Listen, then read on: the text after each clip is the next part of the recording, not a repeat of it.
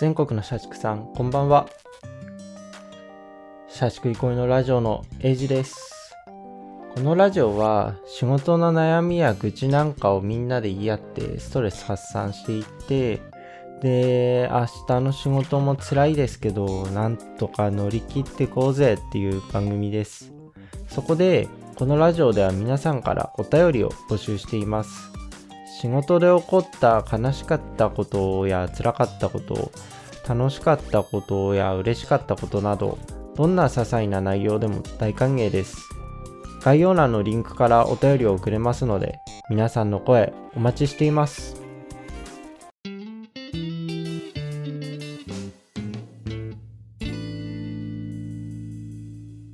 新人の頃とか配属されたばっかの頃とかって仕事のやり方とか全然わかんないじゃないですか。だから周りの先輩とか上司とかに仕事聞いたりして教えてもらいながら覚えていくっていう感じだと思うんですけど、なんか最初の方は結構優しくてわかんないことあったら何でも聞いてよとか言ってくれるんですよね。でもそれに甘えてわかんないことをポンポンポンポン聞いて聞きすぎちゃうと、なんか、それちょっと考えたらわかるくないとか、ちゃんと自分で考えてよみたいなことを言われちゃったりするんですよね。で、まあちょっと悲しいんですけど、まあ確かに、ああでもこんくらいならちょっと考えたらわかったなとか、ちょっと調べたら自分でもわかったなみたいな、うような時とかも結構あったりするんですよね。だからなんか、そのわかんないことは聞くようにするけど、ちょっと考えれば、考えたり調べたりすればわかることとかは、なるべく聞かないで自分で解決したいなとか思ったりするんですけどね。まあでも、その辺って、最初の方って知識とか全然ないから、どこまでは自分で考えれば、考えたり調べたりすればわかるのか、どっからは質問しないと分かんないところなのかっていう判断が結構難しかったりして、その辺の塩梅って悩んだりするんですけど、まあでもそれは当たり前というか、それなら全然いいとは思うんですけど、なんかその、質問した時に、自分で考えろみたいなのを、その日の気分でやってくる人いるんですよね。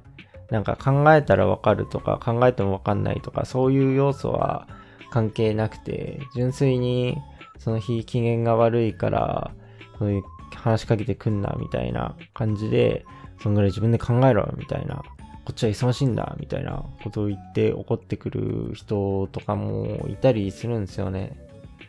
で、自分もそういう人には遭遇したことがあって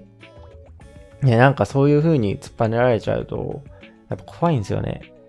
怖いし、基本怒られるの嫌だから、あー、怒られちゃった、みたいな感じで凹んじゃったりするんですよね。それで、あー、まあじゃあ自分で考えてやってみるか、つって、自分で考えて、じゃあこれやってみよう、つってやってみて、で、まあ、うまくいったらいいんですけど、自分もわかんないことなんで、結果失敗したりすることも多いんですよね。で、それで失敗しちゃったりすると、お前なんでこれ確認しなかったんだよ、みたいな。わかんなかったらちゃんと聞けよ、みたいなことを言ってきたりするんですよね。もう、えー、どっち？って。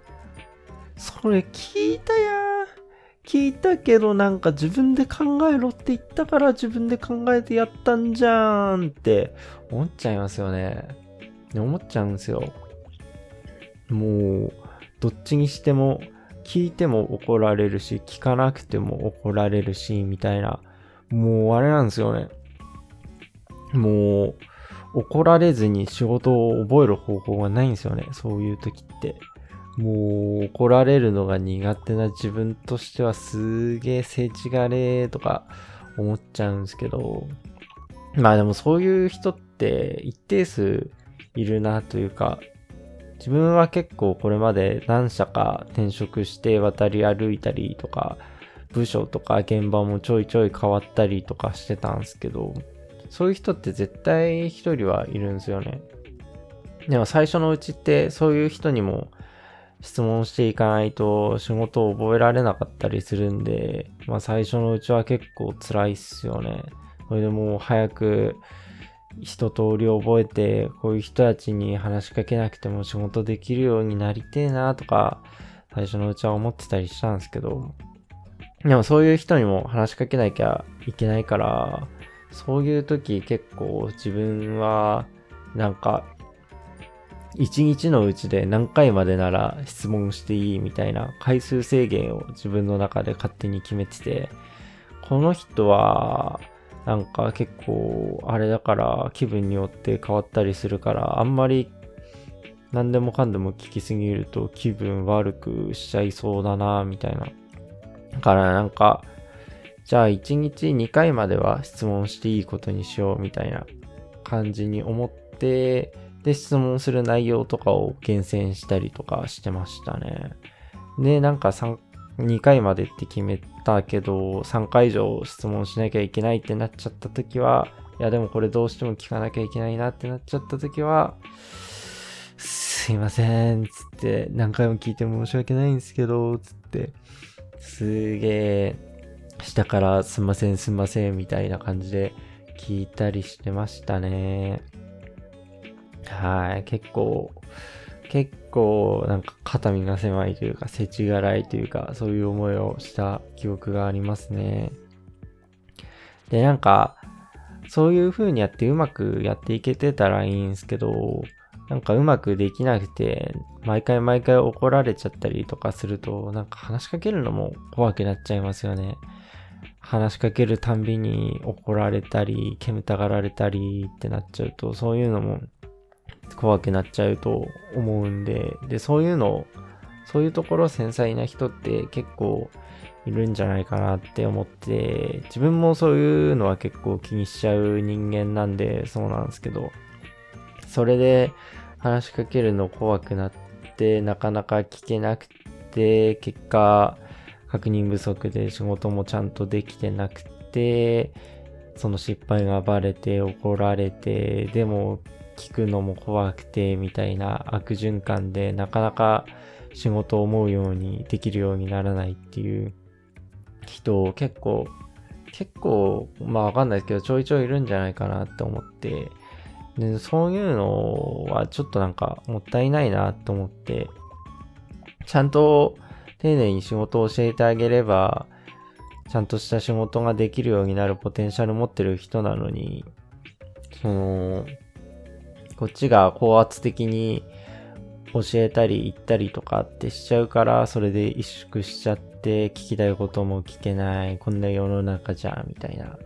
感じになっちゃって、仕事を覚えられなくて辞めてっちゃうみたいな。すごいなんか、その人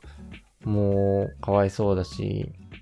な会社としても人件費余計に払っちゃってることになるんで、そういう、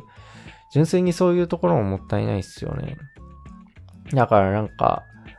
そういう風に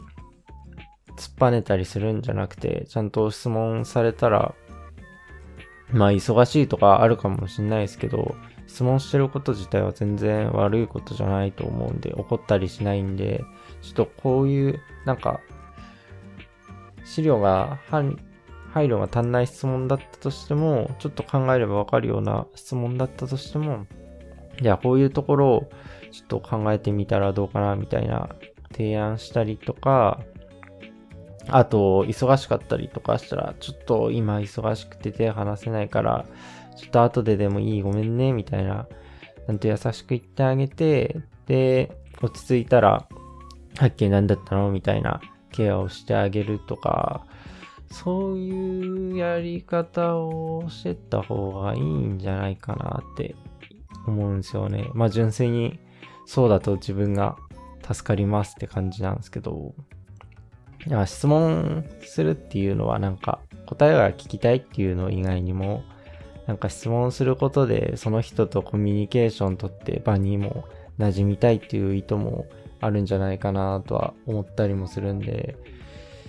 まあ、何が言いたいかっていうと、自分は今仕事をしてなくて、これから仕事を探さなきゃいけない身なので、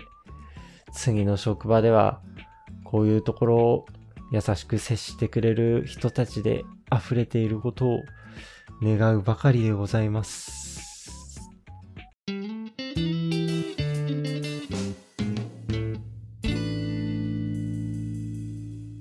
ある日の出来事なんですけど、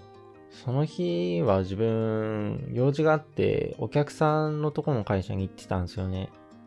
で、お客さんのところのところで、まあ、やることを済まして、で、自分の会社に戻るところだったんですよ。で、時間がだいたい17時半ぐらい、あちょうど定時過ぎたぐらいの時間帯だったんですよ。で、電車で移動して、自分の会社のある最寄り駅着いて、自分の会社に向かってとことこ歩いてたんですよね。そしたら、もう自分の会社戻る途中にも何個か会社が入ってるビルがボンボンボンボンって立ってるんですけど、そういうとこからもう颯爽と定時退勤しようとしてるおじさんたちがバババババって出てきて、電車の方に向かってってるんですよ。で、なんか、その時自分ふと思っちゃって、あれ？って、自分はこれから会社に戻ってまた仕事しなきゃいけないのに、この人たちは定時退勤してもう家帰んのか？みたいな。あれ？と思って、この人たち何の仕事してんの？みたいな。何の仕事したらこんな定時で帰れるんだ？みたいな。思ってたんですよ。で、いるんですよね。なんか、その、その日は、お客さんとこから自分の会社戻る途中だったんですけど、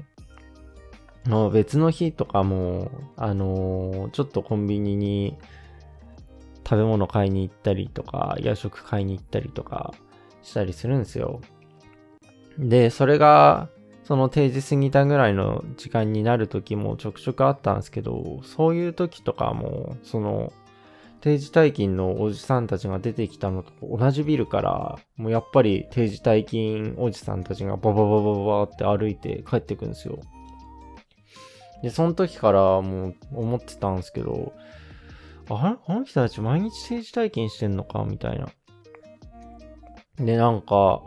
自分はそういうのありえないと思ってたんですよね。なんか自分は IT 系の仕事だったんですけど、の、そっちの業界だと、なんか、定時退勤するおじさんってありえないっていうか、見たことがなかったんですよね。なんか、年取って管理職とか上の方に行けば行くほど早く帰れる人っていなくなって帰り遅くなる人たちばっかりだったんですよ。だから自分の頭の中ではおじさんってことはその、まあ、平かもしれないですけど、管理職だったり、ちょっと上の立場にいたりする人もいるはずだよな、みたいな。え、そういう立場がある人で早く帰れる人って自分の業界だと、自分のいた限りでは見たことないぞって。あれ？じゃあこの人たちは何の業界でどういう仕事をしてるんだって、そう思っちゃったんですよね。で、まあぶっちゃけ自分もそうなりたいんですよ。その、管理職とか上の方の立場で当たり前のように残業して夜9時10時とかまで残ってるおじさんたちを散々見てきたんで、でも自分が年取ってから、年取っても毎日夜遅くまで仕事をしてってできるかっていうと、まあ、普通に気持ち的にもやりたくないし、体調的にもなんか、そんなんで体持つんかなとか思っちゃったりするんで、自分も早く帰りたいんですよ。と早く帰れるような業界に行きたいんで、もう、もし、その毎日定時退勤してますみたいな人がいたら、どういう業界でどういう仕事をしてるのかっていうのを教えてください。転職活動に役立てさせてください。お願いします。ノームは残業、エビバディ定時退勤。そういう風に僕はなりたい。そう思います。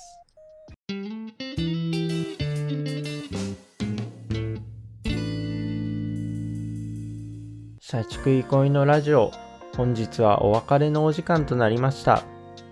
最後にですが、このラジオでは皆さんからお便りを募集しています。仕事で起こった悲しかったことや辛かったこと、反対に楽しかったこと、嬉しかったことなど、どんな些細な内容でも大歓迎です。概要欄のリンクからお便りを送れますので、皆さんの声お待ちしています。それでは皆さん、明日も仕事大変ですが、なんとか乗り切っていきましょう。それでは、本日も一日お疲れ様でした。